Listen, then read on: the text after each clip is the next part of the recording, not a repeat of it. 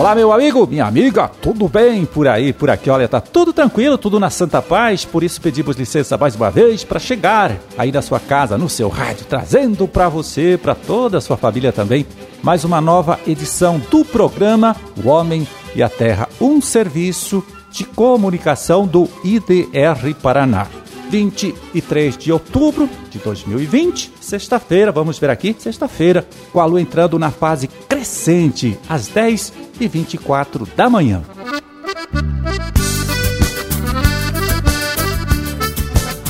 Pois aí, vamos começar aqui, viu? Trazendo um assunto bastante sério, bastante polêmico também. É o seguinte: muitos produtores de soja, milho também, passaram a usar neste ano um herbicida novo para fazer a dessecação do mato antes do plantio. Na verdade, é um herbicida que já está há tempo aí no mercado, mas que não era usado com esta finalidade aí, né, para o preparo do terreno visando o plantio direto. O nome desse produto é Triclon. Bom, e quem vai falar mais a respeito de tudo isso agora aqui pra gente é o agrônomo extensionista Eduardo Augustinho dos Santos, coordenador estadual do projeto Fruticultura do IDR Paraná. Vamos ouvir.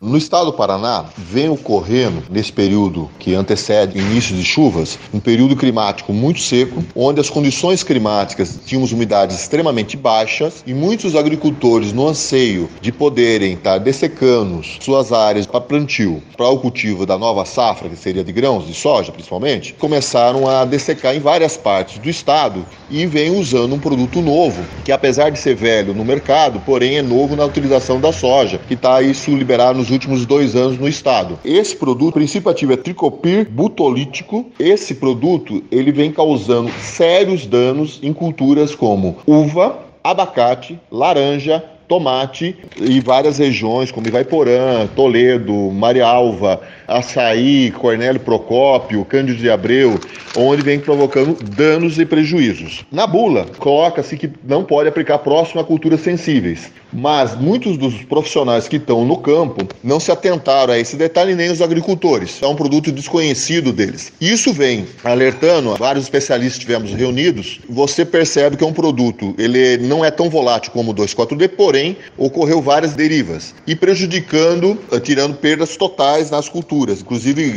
prejuízos em mais de um milhão de reais em algumas situações. A orientação do Instituto de Desenvolvimento Rural do Paraná, que é o IDR, é que as pessoas denunciem na ADAPAR, que é a parte de fiscalização. Porém, caso queiram fazer reparações dos prejuízos econômicos que ocorreram, o produtor ele tem que recorrer, fazer um boletim de ocorrência e procurar a justiça comum, que é uma forma de indenização. Porém, ele tem que fazer a reclamação na ADAPAR, pois é uma forma de a gente frear essas situações e os profissionais ou as pessoas que recomendaram vão ser atuadas. Nas áreas atingidas pelo produto, é importante a gente é, observar que nem sempre a dessecação ela é feita apenas com um produto. Apesar de ser proibido a mistura de tanque, mas é uma prática corriqueira. Então, muitas vezes você usa adjuvantes como óleo mineral e muitas vezes outros herbicidas como glifosato, aonde você mistura com esses produtos, é, seja 2,4-D, seja o tricofon. Isso aí leva para matar a erva daninha uma eficácia melhor, para você poder atingir, você poder penetrar dentro da planta e matar ela. Mas isso quando ocorre a deriva, dependendo da dose que chega, é, você pode causar danos, porque é um produto hormonal, e você permite a penetração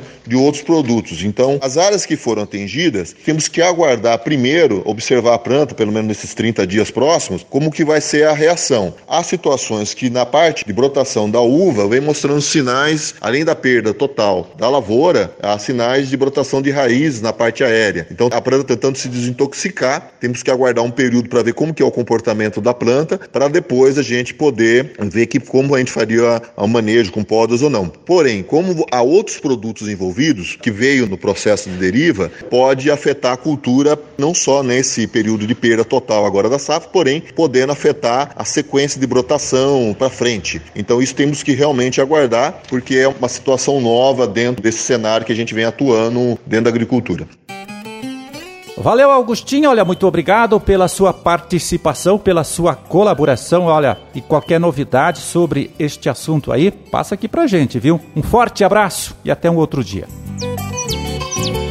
Bom, se você, meu amigo, minha amiga, quer anotar aí direitinho, né? O nome deste herbicida, vai aí, é Triclon. Vou falar bem devagarinho. Triclon, que é T-R-I-C-L-O-N,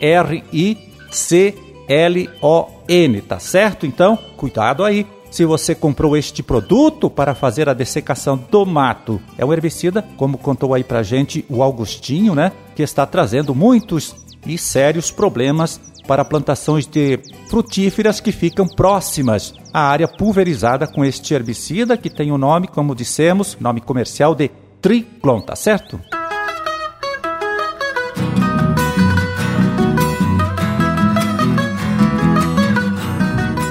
Oh, e chegou a hora de a gente saber como vai ficar o tempo nesses próximos dias aqui em nosso estado, abrindo espaço mais uma vez para a participação do agrometeorologista Luiz Renato Lazinski. Fala, Lazinski. Olá Marildo, tudo bem com você? Como é que está? O pessoal aí bastante preocupado com as precipitações aqui no Paraná e não é para menos, não é? Nós estamos aí com uma deficiência hídrica muito grande do solo, o pessoal que já plantou esperando chuva para que as lavouras germinem de uma maneira mais homogênea e também tem gente que ainda não plantou, já algumas áreas aí com o plantio bastante atrasado aí esperando um pouco mais a chuva, não é Marildo? A situação não muda muito, a boa notícia é que teremos uma frente fria passando aqui a partir de segunda-feira e aí sim pode melhorar um pouquinho, amenizar amenizar, vamos dizer assim, mas melhorar não melhora muito. Hoje, sexta-feira, ainda permanece com tempo bom, o sol predominando, faz calor no decorrer da tarde. Em função disso, sempre chance daquelas pancadas de chuva de verão, de final da tarde, início da noite, mas são chuvas muito isoladas que não resolvem nada para a agricultura e muito menos para o abastecimento.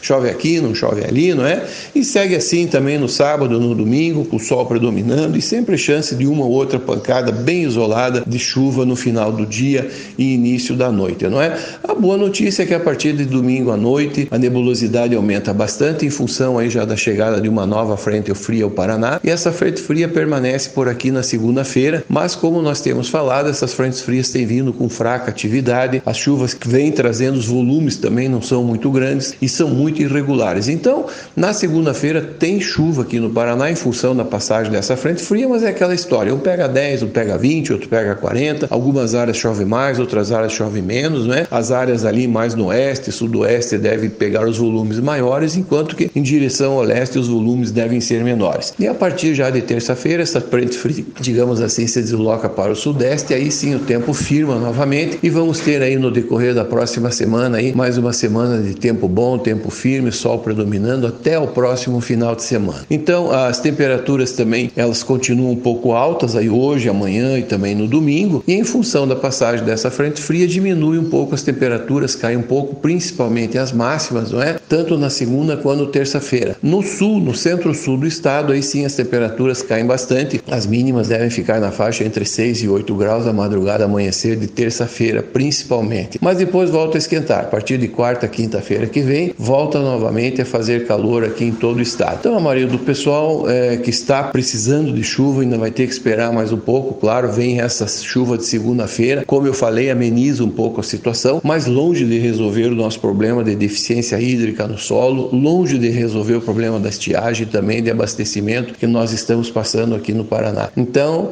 é, e não tem nada mostrando, como nós temos falado, nós estamos sob a influência desse fenômeno climático laninha e ele deve persistir ao longo de toda a nossa safra de verão e também toda a safrinha de milho. Né? Então, não tem nada mostrando que este padrão de clima e esse padrão de distribuição de precipitação venha a melhorar aí nos próximos meses. Amarildo, um grande abraço a você e um bom final de semana a todos. Valeu, Lazinski. Olha, muito obrigado. Um forte abraço para você também. Bom final de semana e até a próxima terça-feira.